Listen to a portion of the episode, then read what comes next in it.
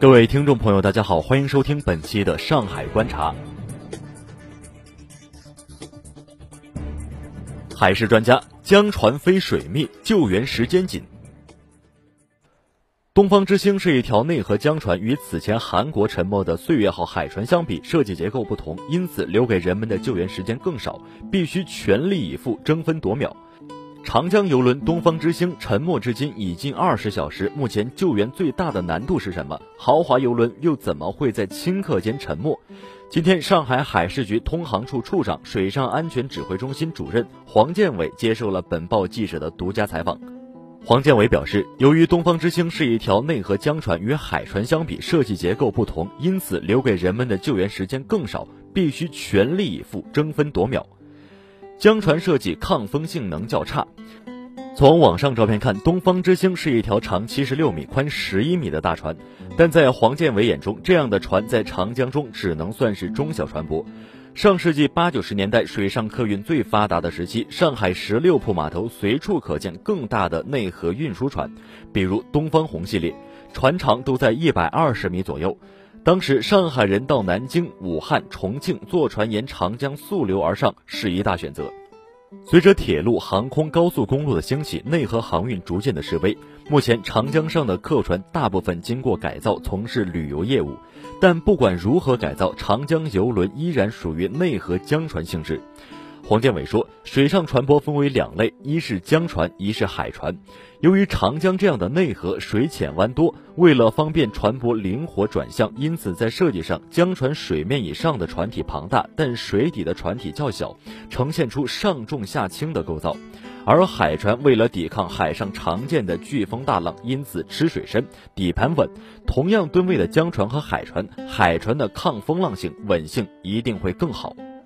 不过，黄建伟也表示，不管是江船还是海船，我国对客运船舶实施最为严格的设计标准和日常监管。东方之星一九九四年下水，运营已近二十一年，论年龄，在船舶中已属于中老年。有关部门对其日常维护的监管只会更严。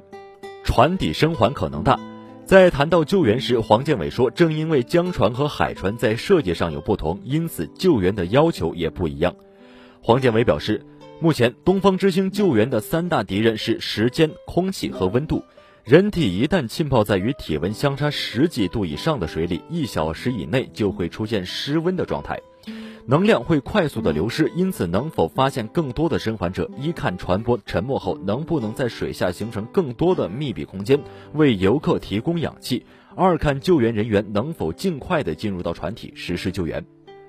黄建伟同时透露，在船体密闭设计上，海船是按照水密设计的，其玻璃等均特别加厚，以防止海水的渗入；但江船是按照风雨密要求设计，除了水下部分的密闭防水外，水面船体均是轻质结构，只防风雨不防水，因此留给救援人员的时间会更短，必须分秒必争。正是因为设计上的不同，从理论上来说，东方之星沉没后倒扣水底，最有可能发现生还者的位置就是在船底。一来船身倒转，底部朝天，这里离水面、离救援人员最近；二来船底原来就是密闭防水的，这里的密封条件最好。在上海海事局水上搜救中心，记者看到了一块大屏幕上正显示“东方之星”出事水域的海事监控图。一个代表“东方之星”的红色图标静静地躺在一段南北向的河道内，周围有大量的海事、打捞等救援船。指着这段河道，黄建伟说：“在长江里，南北向航道最容易产生大风浪。他估计，东方之星出事时一定猝不及防。”因为内河不同于海洋，内河船舶遇到紧急情况，最不济也可以选择向岸边行驶，搁浅在浅滩上。这次东方之星连这样的自救行动都没有来得及做出，实在是罕见。此外，作为专业人士，黄建伟还有一大疑惑一直想不明白：东方之星出事地位于长江的主航道，来往船舶应该不少，为什么风浪袭来时只有东方之星遇难，其他船舶却安然无事？这让人费解。只能等到权威部门调查以后再看结果了。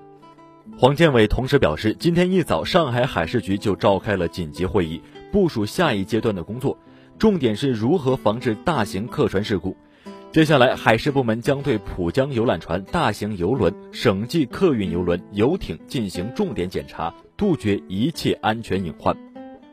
好了，以上就是本期上海观察的全部内容，感谢您的收听，再见。